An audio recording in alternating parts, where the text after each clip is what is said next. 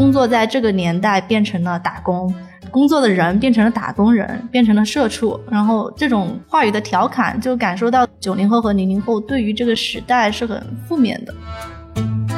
年轻人就可能只能是这种在垃圾堆里面去找黄金的一种状态，就是你在一些不断的对你这种谄媚，然后这种虚假的好里面去拼命的翻，想去妄图去找一些那种好的一种东西，会让很多年轻人就是未老先衰。就他过早的疲惫了，过早的去看到了更多这种阻力的东西，看到了这种媒介各种媒介这种趋势。但是我会觉得，就是你不能想好了再做，就是没有所谓深思熟虑后的行动。青年就是会有一种生猛的劲儿，就是不怕锤。如果一个人他已经被锤了，锤的就是完全对生活没有什么奢望了，这个时候我觉得他已经不是一个合格的青年了。大家好。欢迎收听《问题青年》，今天这一期是我们五四青年节专题系列的第一期。这个系列的名称是《青年虽然但是》。挺长时间以来，对于青年和这个时代，我们找到了很多的解释。那么，然后呢？我们发现，在现实之中，那些勇于行动的年轻人，往往是在看到了这些解释之后，还会说一个但是。是一系列的虽然，但是让我们看到，在巨大的无力感之下，个体的行动和发声仍然是有意义的。这一期编辑部在一起，我们相互科普了一下五四青年节的背景，聊了聊从那个时候到今天“青年”这个词它的含义发生了哪些变化。我们也聊到了摆脱冷气向上走。据说鲁迅先生的这句话在今天在社交媒体上被非常广泛的误读了。在这些误用当中，冷气被当作质询和批评的声音，而向上被视为是努力追求主流成功的精神。所以，我们今天就好好聊了聊这句话在当时究竟是什么样的意思，以及编辑部的小伙伴今天是如何理解什么是冷气，什么是向上的。最后，我们也谈到了呃一些积极行动的年轻人。因为我们在工作中遇到了不少这样的青年行动者，他们真的是给我们带来了很多的启发和力量。好，那今天特别开心，就是和编辑部的小伙伴们在一起，大家打个招呼吧。大家好，我是青豆。大家好，我是小曾。大家好，我是杨少，这是我第二次录问题青年。大家好，我是莉迪亚。大家好，我是 Sharon。好。我的第一个问题就是，因为毕竟是马上要到的是这个青年节哈，那五四青年节究竟我们今天应该了解都有哪些关于它的一些历史背景啊？然后它跟今天究竟有哪些勾连的地方？所以我想，呃，先请编辑部的朋友们来聊聊这个话题。关于这个五四的这个背景，可能要厘清个概念，它有一个所谓的小五四跟大五四的区别。小五四其实特别是指的是一九一九年五月四号那一天。就是那个运动，然后整个大五四其实指在它之后的这么一个新文化运动。我其实是想回应某个观点吧，就是长久以来，其实，在尤其在知识圈有这么一个态度，就是说，可能当初就今不如昔的这样一种感叹，就是所谓的五四之忧郁，就是很多人可能会觉得今天的年轻人就不如五四的那一批年轻人。但其实呢，这种话语其实有一定的遮蔽性的，就是因为五四它确实是处在那样一个。很特殊的时代当中，一方面呢是有一个呃国难当头，另外一方面呢，他的这种所谓的破旧立新的这种心也不是凭空而来的，它更多的是站在一个前续的一个积累当中。也就是说，那会儿辛亥革命已经成功了将近有十年的时间，那么在这样的一个历史语境下，就它的整个新的这种状态，其实是在一个很松动的一个大环境中，就需要最后的这么一击，那正好五四就来了。而在我们今天，其实是一个完全不同的时代。所以我觉得这种对比呢，某种程度上也是不公平，缺乏这种嗯实证的考量。就是思阳刚刚有提到小五四和大五四之间的分别，然后我们其实，在教材上面学到更多的是五四运动作为一场爱国的政治运动，但从更广泛的意义来讲，说，呃，五四的整个运动是两场的两场运动的组合，一个是政治运动，呃，就是一九一九年爆发的学生爱国运动，另一场呢就是文化运动，或者我们现在称之为新文化运动。那这个也带来了五四的两个层面。就一部分是救亡，一部分是启蒙。之前有看到李泽厚的一篇文章，文章的标题是《救亡与启蒙的双重变奏》，就是在讨论救亡和启蒙这两者之间的张力和相互的关系。其实也比较好理解啦，就是这一对概念，救亡就是更偏重的是政治运动，呃，它是爱国的、反帝的和民族主义的。那后面启蒙的呢，就是更加重视文化的，然后以及当时更想要创造一套新的价值观，然后去更重。是个体、个人的主体性、个体的自由和尊严这些。李泽厚那篇文章讨论的时候，也有说到。后来，当救亡的运动越来越紧迫，包括政治革命上面转向马克思和列宁主义之后，启蒙的任务好像渐渐被搁置了。呃，他也说，好像后来到中国近代史上，常常是救亡压倒了启蒙。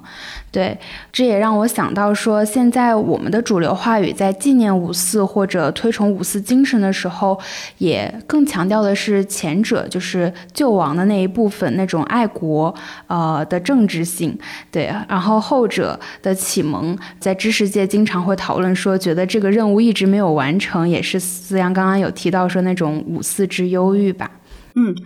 我想接着就是思阳刚才提到的那个《新青年》，《新青年》它在一九一五年创办，这个之后它上面发表了很多这种观点，嗯，很先进的一些观点的文章。它的创办的发刊词里面就讲到说：“青年如初春，如朝日。”那个时候你能感受到青年对于青年的一种向往和崇拜，它是真实的。嗯，然后到现在，我觉得一直到说青年崇拜已经成为了一种好像有点污名化的一个词，因为大部分我觉得大众的话语对青年都已经开始是一种谄媚。当时的青年追求新，就是一种新文化运动的那种新，但是你看到现在的青年，他们更多的是在怀想一个不属于他们的时代，他们很怀旧，就是我觉得这种就是嗯对比吧。对我来说是很有启发性的，嗯嗯，呃，我们刚才说到了这个从五四青年节当中青年的这个含义，呃，然后也说到了在今天可能的一些变化和值得反思的一个地方。我自己对于五四青年节真的之前了解的很很有限，然后呢，这两天有就是听那个梁文道老师和徐子东老师。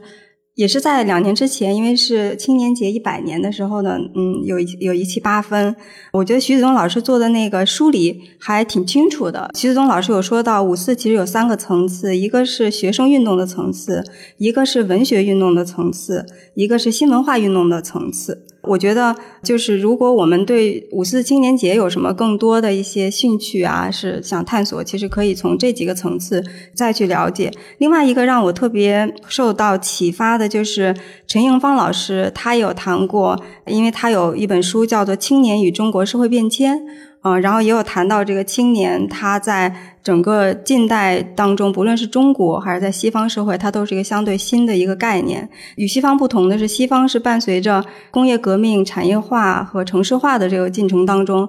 产生了青年这样做一种社会角色的这样一种身份。然后在中国呢，它确实是我们今天所谈论的这个话题，这样是在一个民族存亡的这样的一个。很特殊的一个时一个时期，那青年的那个角色就更多是从这个救亡图存的这个角度开始进入到这个历史舞台当中的。所以有意思的就是说，在中国的这语境下，青年最开始是一个非常公共领域的一个社会角色来的。但是我们今天如果去看九十年代以后的中国社会中的青年，他其实。几乎完全的回到了私领域当中，而不是一个公领域当中的一个角色。在今天，青年是在方方面面所营造的消费文化当中的一个角色啊。然后，消费文化告诉人们要拥有一个什么样的生活，然后呢，你要拥有这样的生活，唯一可做的事情是为之奋斗。然后陈英芳老师有写到说，这种私人生活领域的奋斗，又与弥散社会的犬儒主义结合起来，因此九十年代以后的青年，我觉得比之八十年代是更缺乏反思资源和反思精神的。那我觉得这个也回应了我们为什么想做这样的一个系列，也是希望说，哎，我们确实感觉到是有很多的困惑和一些问题的。那我们可以从哪些角度去？更多的去反思，在今天青年他是不是真的就都在这个私领域当中，在公领域当中还可以扮演什么样的一些角色吗？好，那我们进入到下面的一个话题吧，就是作为年轻人，你们是怎么看这个时代的？就是有很多人说，这个时代对于今天的年轻人来说真的是很不容易的。嗯、你们是怎么想的？我可以先来讲一下，就是有朋友跟我说了一个话，我觉得印象挺深刻的，就是他觉得我们好像都是在末日状态的渲染下长大的，我们这一代人就是长起来的过程中。我们一开始就我的印象是在我初高中的时候，我听到的是相对积极的叙事。整体来讲，社会在变得更开放、更多元，然后我们要追求更多元的价值观和文化。然后等我再长大一点，到我大学或者现在的时候，发现全都是问题，就是所有的问题都出现了。然后我们的未来好像又变得非常的灰暗。我们也都渐渐习惯了啊、所谓的大环境不好啊，或者说在走下坡路等等这种语境。然后有的时候我也会困惑说，这些情绪或者说如果它叫时代情绪的话，他们是渲染出来的，还是我们真正面临的真实情况？然后我也发现，就是说当时我们觉得呃很好的，比如说技术的发展，然后以及呃经济的发展，就是在我小时候听到的这些东西。现在各种问题就慢慢暴露出来，比如说技术如何侵蚀了我们的生活，技术带来了怎样的呃危害，以及我们陷入的消费的陷阱。然后就所谓的原来那些应许之地，好像都破灭了一样。所以我们好像经历了这样子的一个变化。所以现在大家都会有一种对未来的不确定性，这个不确定性也也有一部分原因是可能是因为疫情吧。但在这种不确定性之中，好像我觉得大家又有一种注定感，就是我的未来注定是要按部就班，呃，我会面临的那些压力是注定的，但我的生活状态是不确定的，就好像有这种矛盾。嗯，我觉得就是莉亚刚刚说蛮好的，就是我是九零后，对，九九四年生人，然后我是从一五年开始进入到媒体进行实习的。其实我当时就是在那家媒体的时候，我会遇到很多前辈嘛。我其实从一个行业的角度来讲，我总会觉得就是说。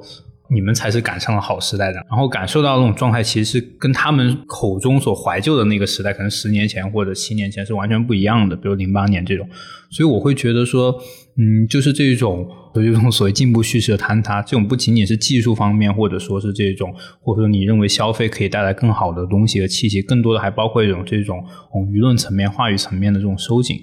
但是你又会慢慢就会觉得习惯了，你就会觉得就是说这种这种习惯，就是你觉得你很自然而然的就会不断的在往后退这样子。所以我觉得作为一个这种嗯城市中的这种青年来讲的话，但是呢，一方面你会遇到这样的问题，但另外一方面呢，可能消费它又在某种程度上为你兜底了，就是让你觉得你还能够退居到一个我可以。呃，自娱自乐的一个小圈子里面去去游走，然后去生活。就我个人，我会对这种慰藉会很有，就是所谓的我会很警惕。但是我觉得可能对更多的人而言，就是你也是没没得选择。我感受到可能有几点说，嗯，比如说大家都习惯于躺平了，就是嗯不想去奋斗了，因为就是看就是教育被积了十二年，然后出来干啥都不想干，就觉得工作起来也挺倦怠的。有些人不停的读书，不停的读书，读到。硕士读到博士，然后你去问他们说，嗯，你为什么想要这么去做？去读书没有任何意义，就是不想工作，就是对不想成为一个社畜。工作在这个年代变成了打工，工作的人变成了打工人，变成了社畜。然后这种话语的调侃，就感受到九零后和零零后对于这个时代是很负面的。很矛盾，因为一方面就是非常想要寻求到希望，但另一方面就是说其实是找不到希望的。我觉得有一期就是当时不合时宜，嗯，孟尝跟 Zafka Lisa 在聊的时候说到说，其实年轻人他们通过社交媒体看到了更多的东西，看到了更大的世界，但是另一方面也在限制他们对于生活的一种想象力。他们不知道能找到什么样的工作，也不知道自己，比如说看到就是看到无依之地那样游牧的生活。羡慕羡慕，但是没有办法改变，从来没有想过说我会有力去改变。当然，我觉得对于我们这代人一直没有停止过寻找寻找一种能让自己感受到安全感的一个地方，因为现在的话语对于年轻人来说是没有安全感的，所以说很多人他愿意去到豆瓣去开一个那种嗯小组，去过那种虚拟的，就是模仿动物、模仿活在二零五零年的这种生活，还有些人可能就回到虚拟的游戏、动漫中，我宁愿去爱一个二次元的一个平面的人。或者是说我宁愿在游戏里面去跟一个虚拟的人就是连麦，就是我感受得到那种的安全感，但我感受不到和人在一起，就是跟跟真实的人相处的一种安全感。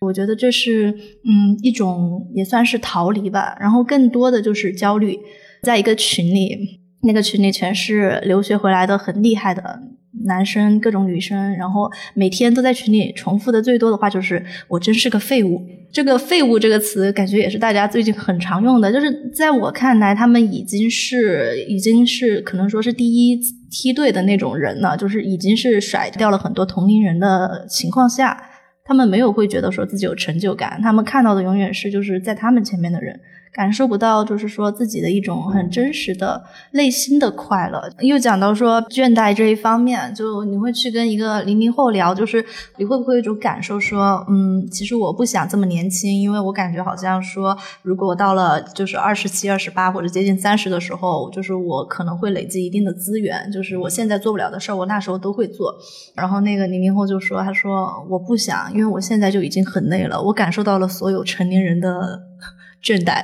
就是那个时候让我觉得，嗯，很奇妙。就是他们也没有工作，就是在学校的时候，他已经失去了一种，嗯，生活的这种活力。我感觉是对，嗯。然后他也没有看到有一个奔头，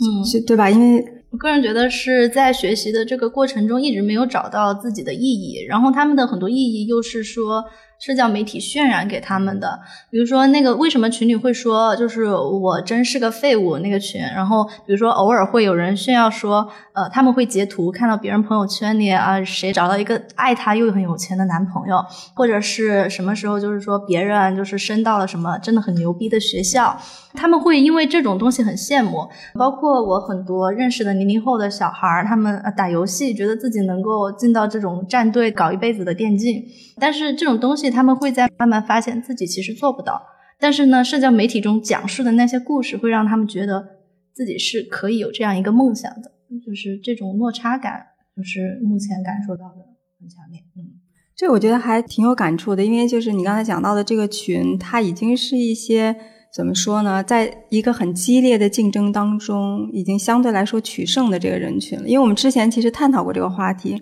我们有探讨过说，今天所有人参与的这个竞争，其实必然是只有少部分人可以取胜，而大部分人都是陪跑。那你说的这个群里头，当他说到自己是废物的时候，跟比如说小镇做题家或者是九八五废物，还是又不一样的一个情况了，不一样的一个语境了。无论你在这个长跑当中跑到了哪一个位置，都仍然觉得自己是废物。对，就仍然不满足于自己的生活，就觉得没意思。然后你刚才讲到那个，就是你零零后的这个表弟，还是是吧？这个例子的时候，又让我想到我们差不多在一零年的时候做过一个项目，叫做 China Normal。然后我们当时去到一些小城。然后想去了解小城的一些青年，然后我们当时有发现，在那个年代，就是一线城市跟小城镇其实有非常不一样的社会关系，然后经济结构，然后也反映在青年的这种状态当中。我们当时有一个核心的一个描述，叫做 Island Youth，就是我们感觉到青春在一个小城镇，因为它社会的板结，因为青年没有太多的可能性，所以它不是一个像我们在一线城市觉得很骄傲和很。向往和觉得我现在正年轻，我得去干什么什么的那种状态，而更多是说，我现在在一个青春的孤岛上，等到我进入到三十多岁的或者什么时候，我可能已经不再是个基层，然后我可能也有了更好的社会关系，我可能也有了房、有了车，结婚生子，然后那个时候有一种上岸的那种感觉，就是。当时有感觉到很明显，就是一线的青年跟小镇的青年有这样的一种区别。当然，那个小镇不是乡村或者更贫困的地方，也是相对来说比较富足的一些小镇。我们当时去的，但是其实今天其实连这样的一个状态其实也不是，就是好像。比如说这个年轻人的感觉就是他确实不觉得现在我年轻怎么怎么样，但是他也不觉得好像可以上岸。就是像现在的这样的一个时代，它让我直接就是联想到，就是前段时间就是人们都在。盛捧的那部电影叫做《心灵奇旅》，似乎就是无论是在戏里还是在戏外，它都似乎很好的去表现了一个这样的一个时代的侧面。刚才几个朋友他们都讲到说，我们现在面临的这种时代是一种这种大环境的一种崩塌，不断在走下坡路。那对于年轻人来说，就是在这样一种末日状态下，大家好像是在。不断的去退居到一个这种小确幸，然后这种美好瞬间的状态下，希望通过这些碎片式的这种美好瞬间，为自己铺设出一个对于未来充满希望的一种信念。但是这些所谓的这种美好瞬间，它的实际上又都是什么？就是它可能是来自于这种消费主义的狂欢，可能是来自这种内卷化的喘息口，就像现在流行的这种嗯摸鱼文化，或者是你工作了很久之后，然后去给自己来一个这种所谓的说走就走的旅行，或者是来自于像是这种被收编的这种青年文化的符号，然后我们这样去打卡式的一种消费，然后对，所以就是有种感觉就是。在这个时代中，就是就是一种这种虚假的好和这种激烈的坏，它都是在同时在发生。年轻人就可能只能是这种在垃圾堆里面去找黄金的一种状态，就是你在一些不断的对你这种谄媚，然后这种虚假的好里面去拼命的翻，想去妄图去找一些那种好的一种东西。但是你在这样的一个状态下，其实你很难分辨哪些东西是真正的所谓的美好，而哪些又真的是一些虚假的一些这种表象。对我还有感觉一种感觉，就是我觉得是我们丧失了一种对当下的一种热情，无法去真正好的去感知这种当下的生活。这种一方面它是来自于对一种过去的一种怀旧。另外一方面，就是大家可能是急于去去寻找这种下一步，就是我在现在做的这种事情，我可能并不会沉浸在我当下做的这种事情中，而是我会想到我做完这件事之后，那我下一步的这种导向或者下一步的结果是什么？说的很好，就是我想回应一下你说到小确幸的这一点，就是其实我们说进步叙事的坍塌也不是一个新的现象，就我记忆当中大概。二零一二年、一三年左右的时候，也有很明、很明显的，就是一个小确幸的这样的一个潮流来的。它是和在之前几年的全球的经济危机啊，然后整个中国的房价上涨啊，整个就是社会流动性的这种降低啊等等这些东西反映在青年的这种状态上的，就是一个体现。然后那个时候，我觉得整体年轻人的这种感觉是说，小确幸是一种解决方案来的。就是如果我没有办法追求，就一定能够去一线，或者说能够买到房，我就放弃这样的就是幻想或者说梦想，我重新调整一下自己的期待，然后我回到自己的小世界当中，我有这么多小确幸的瞬间，好像这就够了。可是当我们今天说到你刚才讲到的这种各种各样的小确幸也好，或者这样的一些小的一些瞬间也好，它没有被当做一种解决方案，就是它整体来说仍然是。无解的，虽然这些事情仍然在，但它不再是一个解决方案了。那整体的这种状态是比较无解的。我也想回应一下，就是刚刚青豆和丽萨说的，就是小确幸和这个心灵奇旅的事情。我和我身边的朋友也有一些很有意思的现象，就是说大家现在越来越开始会说快乐就完事儿了，或者开心是最重要的。但是这个也不是那个小确幸的幸，就是那个快乐和那个开心不是幸福，就它也是特别短暂的。然后它有的时候甚至不是愉悦，我觉得它是一个止痛剂，就是说，呃，我生活好糟糕啊，我好痛苦啊，我现在好丧啊，然后我买一杯奶茶。嗯，短暂的缓解一下我的不高兴，然后我又投入到那个我不高兴的状态里了。它不是一个增量，它是我原本就是负的，我想要把它回到零，就是有点是这种感觉。所以它也不是一个幸福，就是大家不断的退居，包括我们现在甚至退居到一定要健康，就是已经退居到这里了。就大家会督促彼此去赶快去体检，就是二十几岁的年龄也要这样子，就是保证身体健康，然后啊彼此不要太熬夜啊什么什么之类的，就是。是一个不断退居底线的过程，感觉。嗯，不论是小曾提到的那个说我都是个废物的这个群，还是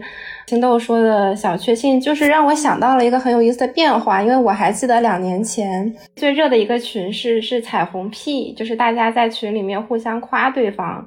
现在的群就是开始变成是说啊，我是个废物，就让我感觉到说现在好像就是几乎已经很难见到。所谓的就是乐观主义者了，然后今天的笑就仿佛都是那种非常讽刺的苦笑，然后背后就是透露着一种很审慎的孤独和悲观。另一方面，就是大家在寻找安全感的时候，他的目标又是很确凿的，就是比如说更高的分数、更好的学历、更多的资源、呃更充足的财富。然后在这一切都实现之前，我们就。用刚刚提到的那些呃娱乐和虚拟的世界来缓解自己的焦虑，然后我们永远焦虑，永远无法安全，但是这个目标又是很明确的，就让我感觉我们就已经陷入了一种焦虑的乌托邦里面。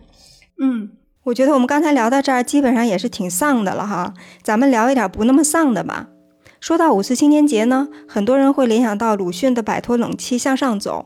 但是听说这句话是小粉红的常用语啊，在社交媒体上被广泛的误读了。那这句话在鲁迅那个时候到底是什么意思呢？然后今天你们是怎么理解的呢？就是我觉得可能想先来聊一下这种冷气的这种出处吧。它可能最常见的这种大概是来自于就是鲁迅先生的文章，然后热风中的一段。我时常害怕，愿中国青年都摆脱冷气，只是向上走，不必听自暴自弃者流的话。能做的做事，能发生的发生，有一份热发一份光，对。然后现在可能比较常见的是这种对有一份热发一份光的引用，但是对前文这种冷气的这种引用，其实会相对来说会比较少了。当时这种冷气它是指的是什么呢？因为当时可能是整个社会它是有很多种持改革无用论态度的人。所以当时就是想要提倡改革的人，他可能会受到这种言语上的羞辱，或者是行动上的阻碍。就是如果你的这种改革它是不能立时完成的，或者是不能及时产生效果的，那它都是无用的。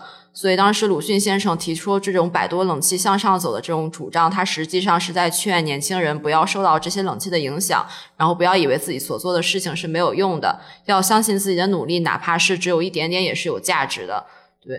然后我觉得这个最直接能联想到的就是现在这种互联网上的这种言语骂战，想要去提出自己的主张，或者是想要去提出行动的人，他可能要面对的就是，当他在这种选择在这种媒体上发声，他可能要面对的是。来自于四面八方的这种质疑，而这种质疑不仅是来自于这种对于他这种行动上的一种批判，还有可能是你是否有这种人格上的污点，或者是你是否是真的占领了这种道德的这种制高地，甚至说是你是不是一个这种完美的这种受害者，就是他要面对这种压力是非常非常巨大的，而且这种很多这种引来的这种所谓骂战，它其实更多的是一种无脑的或者是一种见缝插针的这种攻击。所以我是觉得，就是在现在这种就是呃青年人，他如果要想去发出自己的这种主张，或者是提倡提出自己的这种行动，他需要面临着非常大的这种压力。可能还有就是像我们之前有几期文章聊到的，说这种个体的这种封闭性，然后包括一种像现在整个社会呈现这种一种娱乐致死的一个状态，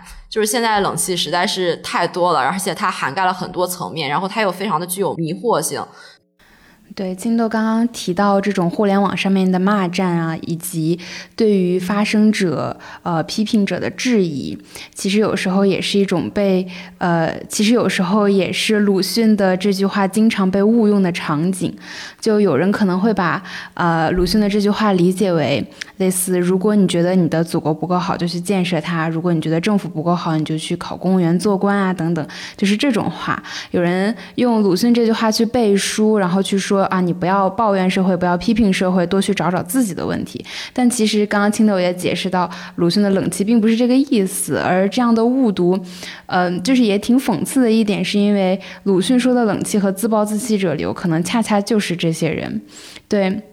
嗯，所以这种摆脱冷气，它并不是说让那种提出意见和针砭时弊的人闭嘴。当我们在强调那种积极的行动的时候，也不是说就是要停止指出问题。对，所以这可能是鲁迅这句话常常被误读的一点吧。嗯，然后，呃。我当时呃被鲁迅这句话鼓舞到的情景，其实是在疫情的时候，然后那段时间，嗯，大家会在互联网上面看到很多的信息，然后整个状态也比较的丧，因为会发现很多东西都在崩塌，也每天都在见证很多人的悲苦，嗯，并且。当我们尝试解释这些悲苦的时候，会发现，呃，是会有特别多的问题。但也是在这样子的绝境下，呃，看到很多人在努力的做事。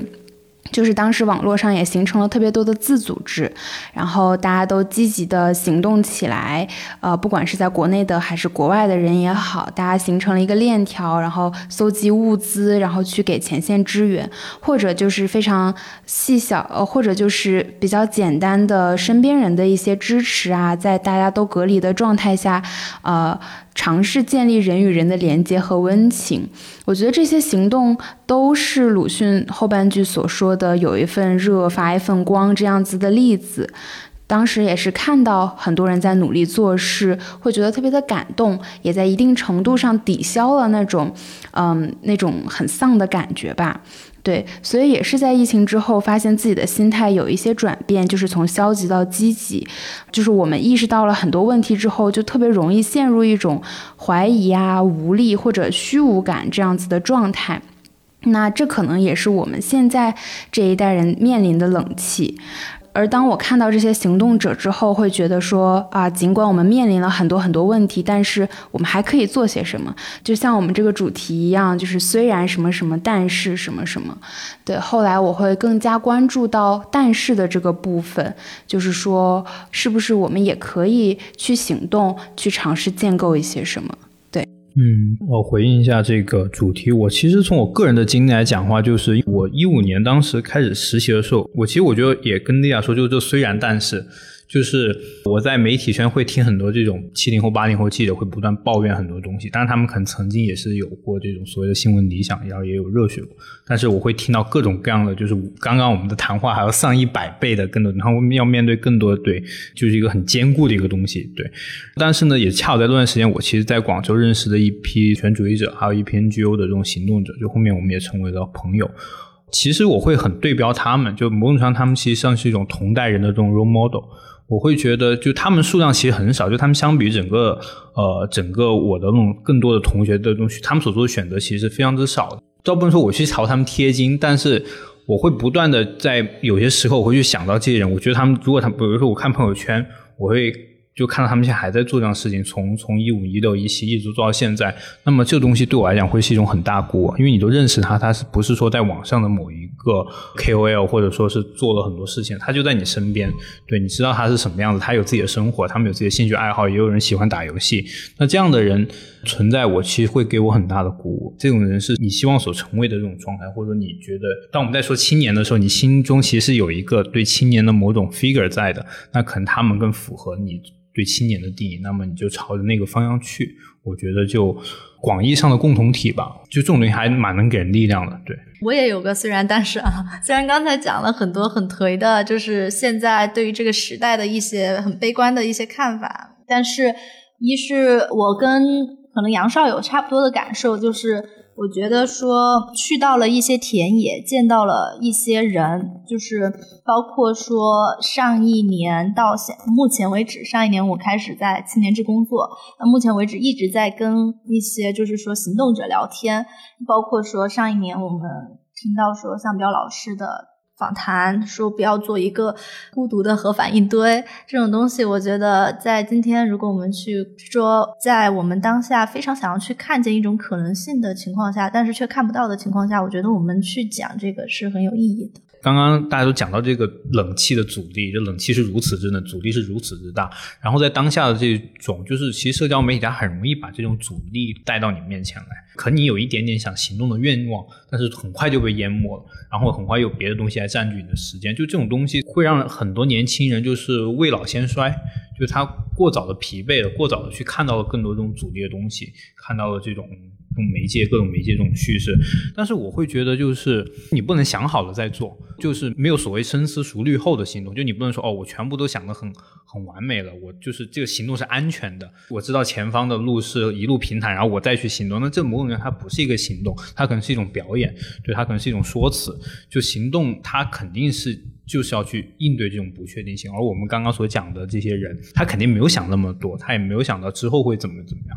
就我先不说那些谩骂的人，你去骂回他或者怎么样，就我们我们的行动可能会很容易就兑现为一次转发或者评论，然后就到此为止，然后我接着投入到我的工作当中。这个东西其实还蛮 tricky 的，对。我觉得下面这一个部分就可以叫做“虽然但是”的部分。我很喜欢你们刚才说了好几个“虽然但是”，所以我们就想有一个对爆米花环节，你能够想到的。非常棒的一些青年行动都包括什么？我。非常容易想到的是我的一些就是受访者，对，跟他们聊了一下天，包括说，嗯，之前三八妇女节的时候，我们出了一个女性行动者，当时有聊到说后生价值，然后这个社群就是给了我一种很感动的感受，就是一群学生，大部分是学生群体，也很年轻，有零零后、九零后，他们聚在一起，然后就会讨论一个议题，他们会思考说怎么才能更好的。参与到公众的话语中去，怎么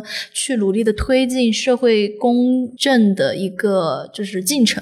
然后这个是让我很感动的。当然还包括说，去年我关注到的我的学妹，她最开始在高校里面去就是做一个互助的那个卫生巾的盒子，就放在高校的公共厕所，然后这个突然间就被传到了很多学校，他们像接力一样的去做这件事儿。这种事情都让我挺觉得说，一一想到摆脱冷气就会想到他们。当然还有一些让我觉得很暖心的，比如说很早很早之前我们采访过一个嗯做磁带唱片的一个厂牌，然后叫 Lucky Records。然后这个厂牌呢，他们就一直说想要通过自己的行为去做一些实体的东西。我觉得这种东西也是说让我们远就是尽量的。有一个可能性去远离虚拟或者是线上的一些东西，我觉得这对于我来说也是一种类型的摆脱冷气。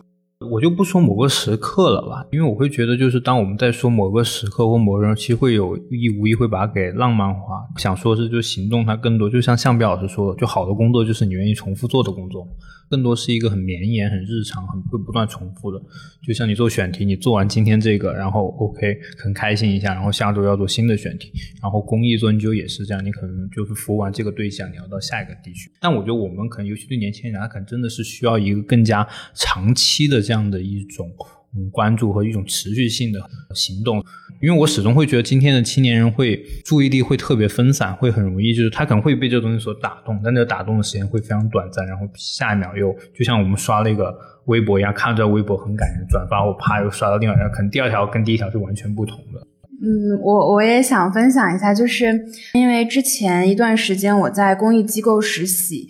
我的身边其实按理来说应该全都是行动者，然后大家也是真的是在深入到社群去做工作。你可能在做的时候不会有什么感觉，你做了多少多有用，你可能就只是办一个活动，然后你和他对接一些工作聊天，就是这些行为确实是非常具体和微小的。但是当他们汇集起来，以及坚持了十年十几年的时候，它就形成了。摆脱掉了冷气的那种感觉，我其实也想到之前很火的那篇报道，就是在长风女性向前一步。就我很喜欢那篇报道，我读了很多遍的原因是在于，呃，我们现在的讨论的很多议题，包括我们遇到的很多问题，是很容易大家会用结构性的问题去解释很多现象，然后我会觉得说结构性问题这个东西。特别的庞大，也特别的难以抵抗。然后我们也特别习惯于用它来解释问题，不管是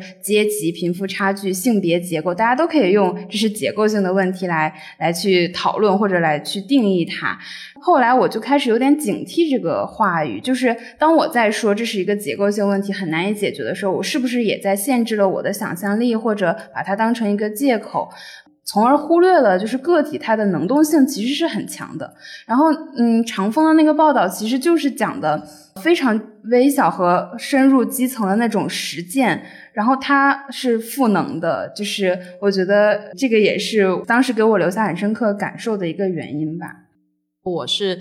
直接就是想到的一个，因为也是在近期发生的，就是王太虚。王太虚他是一个在拼多多然后工作的一个程序员。拼多多当时是出了一个，就是一个员工就是被救护车接走之后，然后他当时在现场拍下了一个照片，然后并且复言是第二位拼多多勇士倒下了，然后结果没有过多久，就拼多多的这个 HR 就找他谈话，然后把他辞退了。在他辞退之后，他发了一个长视频，然后去讲述这件事件，并且在这个视频之中，他也是就是提到了很多这种呃拼多多这个呃公司他们的一些像是这种隐性的工作。时长，或者是克扣这种法定节假日，或者是这种工作环境的这种恶劣。我是是觉得是说，就是我觉得王太虚他是属于像是我们经常谈到的，就是普通人或者是众多打工人中的一个，就是他本身其实并不是在践行就是某一个这种公益事业，或者是他是为了他自己心目中的一个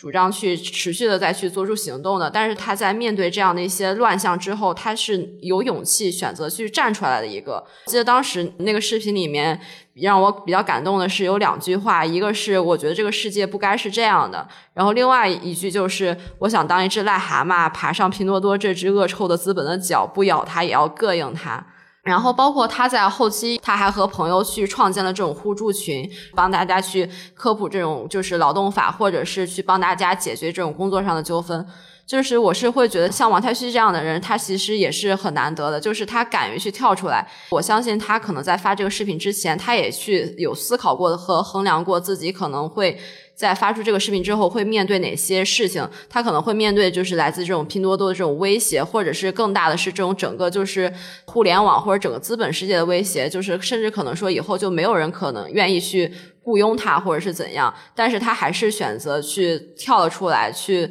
把这些事情说了出来，因为我是住在一个女性的公寓里面，然后常常会就是每天都是会跟室友有各种各样的互动，然后我觉得就是嗯，这些周围的人，他是让我感受到了很多动情的片刻，所以每一次我跟他们接触的时候，我都非常想给他们一个拥抱，然后我非常喜欢拥抱这个动作，因为它是一个。人与人之间有一个接触的这么一个动作，所以我觉得就是我们流泪也好，我们愤怒也好，我是非常珍视这些非常动情的片刻，因为我觉得那那它不只是私人的情感，然后它某种程度上也联系着我们的理想，或者是说我们关切的人和这个世界，然后使我们免于成为那些犬儒、冷漠和自私的人，使我们的公共生活。就显得更富于人性，然后也更加的鲜活，就是让我感受到我们啊，我们是拥有真正的爱和友谊的。我尤其也想 Q 一下我们的编辑部，就是因为我常常不仅是我自己，我常常也能够听到小曾啊、青豆他们说，他们采访完自己的采访对象之后，他觉得他希望好好把这些故事就写出来，然后给更多的人看见。然后我也常常会受到一些疑问，会说。哎，你写下这些东西，真的有人看见吗？就是它的意义在哪儿？我觉得，就是对于我来说，就是能够触摸到这些陌生人的生命的内部，然后触摸到这些跟自己同样拥有笑和泪的人，然后是使我震撼的，然后也使我变得很勇敢的，因为他们透露的就是生命本身的那一种尊严和坚韧。然后这样的尊严和坚韧，它可能是盲目的，也可能是很野蛮的。然后我们随时都可能擦肩而过。但是我觉得，就是在某些时刻，我就是我觉得有时候写作是件很痛苦的事情。但是我有时候我又觉得我必须要写下来，因为必须得写下这些人和人之间的相通和理解，这些能与不能。否则的话，我会觉得就是也需要写下这些生命必然的缺憾。包括我们在做播客做的一些发声，或者是我们在朋友圈或者是微博做的一些发声也好，我觉得都是一些非常细微，但是又是非常真实的一些动作。其实我们刚才讲到了，从一开始我们讲到了很多更加有公共性的，呃，然后更加持续的、绵延的这样的一些行动，可能解决的都是非常具体的、很小的，但是人们也是对他抱有信念的。我们有讲到像王太虚这样子，他可能因为一些特殊的一些经历，然后他在当时所做出来的一些选择，使得他突然进入到了这个公共的这个领域，发出了他的声音，然后甚至他可能从此也会开始了一些持续的行动。那后来山润其实也讲到了，就是在一些相对来说没有那么公共性的话题或者日常的一些接触当中，就是哪怕能够多一些的关怀、关切。然后温度，或者说是希望，那我自己也会觉得说，在今天你会感觉到，当绝大部分人可能都没有太多的时间停下来去想一想，或者说去反思，或者敢于从这些所有人所追求的这个梦想的这个洪流当中退出来一点点，在这种情况之下，其实我觉得发问或者是反思，其实也是那个向上的一步，也是在。摆脱冷气的一步，所以它确实是一个挺大的这样的一个光谱上的不同的这样的一些选择。关于什么是青年，我想听听大家还有什么样的一些困惑或者说是问题，就是在今天你会觉得什么是青年？然后当你去试图回答这个问题的时候，你最大的困惑是什么？其实刚才讨论完之后，我一直有一个疑惑，我就在想说，我们刚才讲到的说能摆脱冷气的人，当我们在讲到这样的人的时候，是否这些人他是有一定的嗯 privilege 的？对，我在思考这件事儿，就是说我们在讲这件事儿的时候，所有的嗯年轻人对他们来说都是公平的嘛？就是很多年轻人确实是。也挺无力的，所以我觉得这这是我的一个困惑吧，就是因为我就看到说，比如说之前，嗯，我也在跟大家聊过，说比如说一些零零后，他们是小镇青年，然后又是那种新型的留守儿童，在这种情况下，其实他们很难去摆脱用冷气，然后摆脱冷气这件事情本身也需要勇气。嗯，可能就是如你所说，它不仅仅需要的是勇气，可能不仅仅是主观的能动性，每个人的那个情境真的会非常不一样，嗯，是吧？对，嗯，就他肯定。不能够变成一个，就是说所谓的一个每个人都要去做的事情。但我总会觉得，就是说，有的人他是有条件，但是他不去做的。我其实对这样的一部分人，就这条件不不仅仅仅限于经济条件，可能经济是一个很重要维度。就是我我对这样的人，其实某种上我我我是不会掩盖我自己的失望的。包括我的一些同龄人，包括我作为一个所谓的深圳人，包括一些很多生二代里面，对。被被剪说的好，对，说的好具体。是的，是的，是的。我我其实会对，因为我我会觉得他们其实就生二代，还明显不是所谓的小镇青年。我会觉得，我其实我在某种程度上内心其实会对他们有更多要求。但是很遗憾的是，我是会觉得，呃，就这也是我的困惑，就是是什么？就是说他为什么？嗯，就是什么东西就让他。出于那个惯性，他就一直在里面循循环。为什么就是不可以多去看一下？就是呃呃，去向公共再多迈出一步，倒不一定是说非得就是投身公益或者怎么样，但是这种关注能不能更多持续一点，或者。呃，或者说会像像呃，就思维或甚至开阔一点怎么样？我总会有我会有这样的一个问题。我因为我觉得我跟我对他们，我是一种，就真的是一种很很很真诚的一种问，很真诚的价值。对对，价值。我确因为因为因为我我会觉得我价值他们，我不会有任何的道德的。压力某种程度上，对，因为我会觉得这个东西，可能我去，我觉得，我觉得这种某种程度上确实是应该去多去想一想的，因为可能怎么说，因为呃，这个可能也跟我自己留学经历有关系，就是在英国的高校的话，我可能会觉得大家的这种公共参与感会更强，而且包括就，但其实他们来讲，他们的出身也未必就是所谓的。个呃中产或中产以上，但可能他们的这种基数，就是说白，他们的可能就是说非中产的这种嗯质量各方面，就生活讲会比我们的会要整体会高一点。但是我会觉得他们的那种嗯状态，哎，其实我可能会更加向往的。对，嗯。我想先就是回应一下小曾刚刚说的，就是我也有相同的感觉，就是我们现在在说年轻人或者是青年的时候，感觉它是一个很笼统的一个形容词，但实际上这一坨里面 是有非常多不同的，就是它有特别多复杂的面相，好像我们很难用一个年轻人的词去概括所有的这个年龄阶段的群体。嗯，对，然后嗯，思阳刚刚说的也是，我也有类似的困惑，就是我也是听郎文道老师里说，思想量是有限的，然后以及有一些是关键少数的人，然后他们是去引领的，包括五四那个时代也是那些关键少数去引领的嘛。但是我就很想知道说，那这些关键少数在现在的这个时代是什么样的年轻人呢？然后那不是关键少数的那些年轻人，或者就是说大部分的年轻人，或者说更复杂的这些年轻人，我们又该怎么做呢？以及在问什么是青年的时候，真的是有一个合格的年轻人这样子的标准吗？嗯对，这也是我挺困惑的事情。我觉得我的问题可能就是，当我们去打破这样的一种对于这种青年的这种传统意义上的定力，就是它是这种以年龄来划分的时候，那我们现在从青年身上，我们期待的是什么？就是我们在把一种就是拥有什么样的品质的人叫做青年？其实我觉得这是一个。还挺大的一个问题来着，就是是那种他更能去有勇气或者是有行动力去改变当下这种时局的人，还是说他们是这种比较一个破败的环境之下，他依然去保有这种生命力，或者是对这种生活有热情的人？对，然后我觉得还有刚才提到的，就是就是想说的是向上一步，但是其实我对这种方向其实也是存在一一些困惑的。就是这可能是一个自问自答的问题，就是当我们可能还没有一个具体的方向，让我们去知道我们怎样去向上一步，或者是向怎样去向前走的时候，那我们是不是可以先做到说，我们先不要让自己去成为冷气？哎，我觉得特别好，就是不要让自己成为冷气，这个似乎是每个人都可以去努努力的。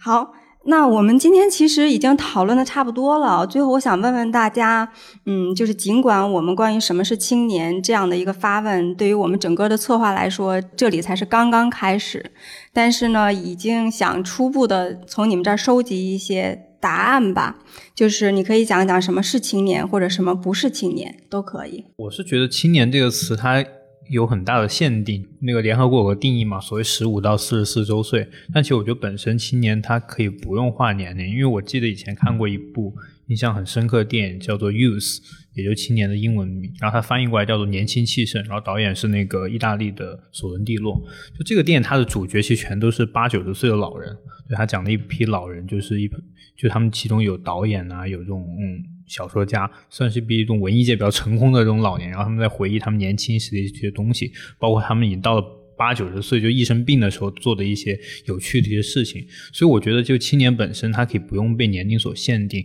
它更多的可能是一种心态，包括你的这种不断去这种更迭的这种世界观呐、包括你的这种态度。对。然后另外一方面，我想说一下，就青年其实本身，我们前面讲到它的这个词在中文语境下的这么一个非常特殊的缘起。就那会儿的行动者，其实百分之九十应该都是男性。青年这个词，它长期以来其实它在性别方面还是有一定遮蔽性的。就我们还是很容易把就是青年会先化为，就会自动化为到这个男性当中。女青年你要单独要加一个女字，对。所以我觉得这意涵其实是可以不断被丰富所扩大的。讲到什么是青年，就不得不想起来王小波 的一句很经典的那一段话，就是他说：“那一年我二十一岁，在我一生的黄金时代，我有好多奢望，我想爱，想吃，还想一瞬间变成天上半明半暗的云。”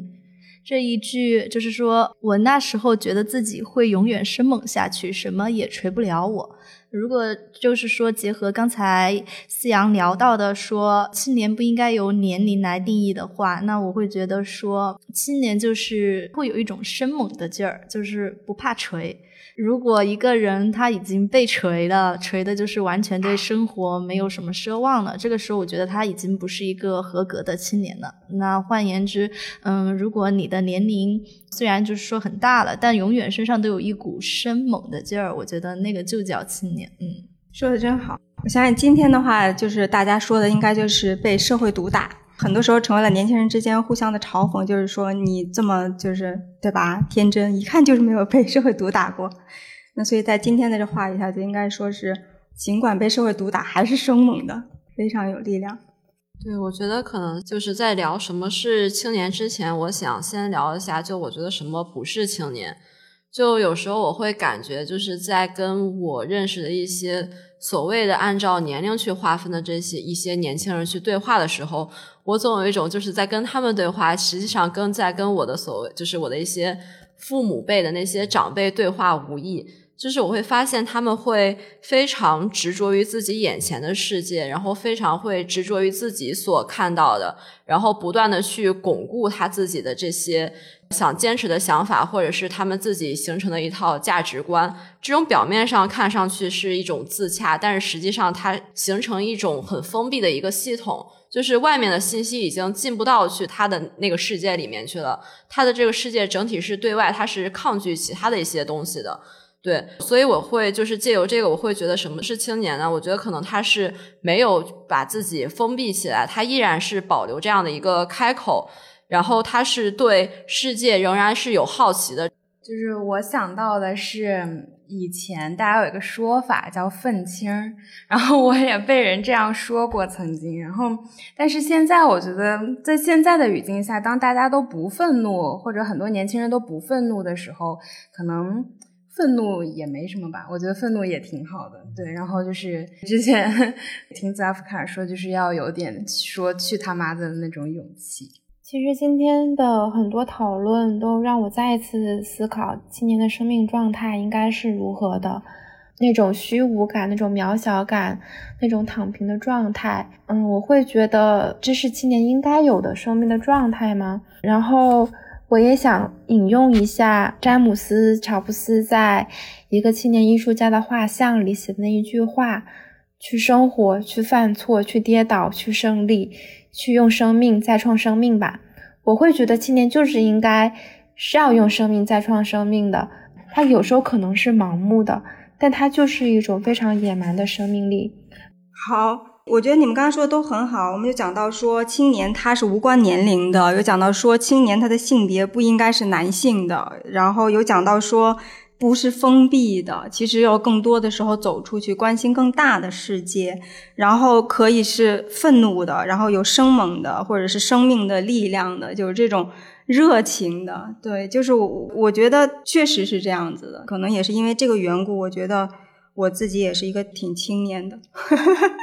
对，觉得今天我们聊的就差不多了。最后，我就还想再回到前面提到过，就是陈应芳老师有讲到的关于青年与中国社会变迁的时候，他有一段非常好的一段描述，就是还是回到说九十年代之后的青年，他退出了就是公共的领域，进入到了私领域，其实是进入到了一种越顺从越胜出，然后越竞争越相似。表面看上去，竞争是个体的竞争和自由，但是其实却造成了结果是高度的同质化的。个人其实是没有更多的真正的那种选择和自由的。青年如何重新去进入到公共的领域当中？其实当代中国的很多的，比如说族群平等、社会平等、性别歧视、暴力、疾病等等这样的一些议题和如何寻求改良的话，中国青年的空间。就是它不局限在小我的框架里，更积极，有更高远的一些追求，进入到公共的领域，这可能才是一个解题的一个思路吧。好，那我们今天这期差不多就这样了。我想小小的预告一下，就是因为我们这个青年节的这个策划，它会有一个系列，我们接下来也已经邀请到了方可成老师、李厚辰老师，也包括最近才就是正在出。他的新书就是重走在公路、河流和驿道上寻找西南联大的作者杨潇老师，他们都会分别进入到我们的播客。另外，就是在青年文化的领域，我们也找到了青年志很多年的老朋友，就是小老虎，然后艺术家磊磊，还有音乐人李星宇，然后跟我们聊他们所看见的青年文化当中的一些年轻人和他们自己的一些经历。我们也会有专门的一期是聊女青年。那做了这个小小的预告之后呢，我也是想发出一个邀请，就是如果你对我刚才提到的任何人有一些问题，那都可以给我们留言，然后我们也会带着大家的问题去跟他们进行探讨。好，那我们今天就到这儿啦，谢谢大家，拜拜。谢谢谢谢，拜拜。感谢大家收听。问题青年是由青年志出品的播客，我们从青年的发问出发，探讨行动的可能性。你可以在小宇宙、苹果播客、喜马拉雅、网易云音乐等平台收听我们的节目。如果你喜欢我们的节目，可以在微信和微博搜索“青年志 Youthology”，关注我们的其他内容栏目或与我们联系。谢谢。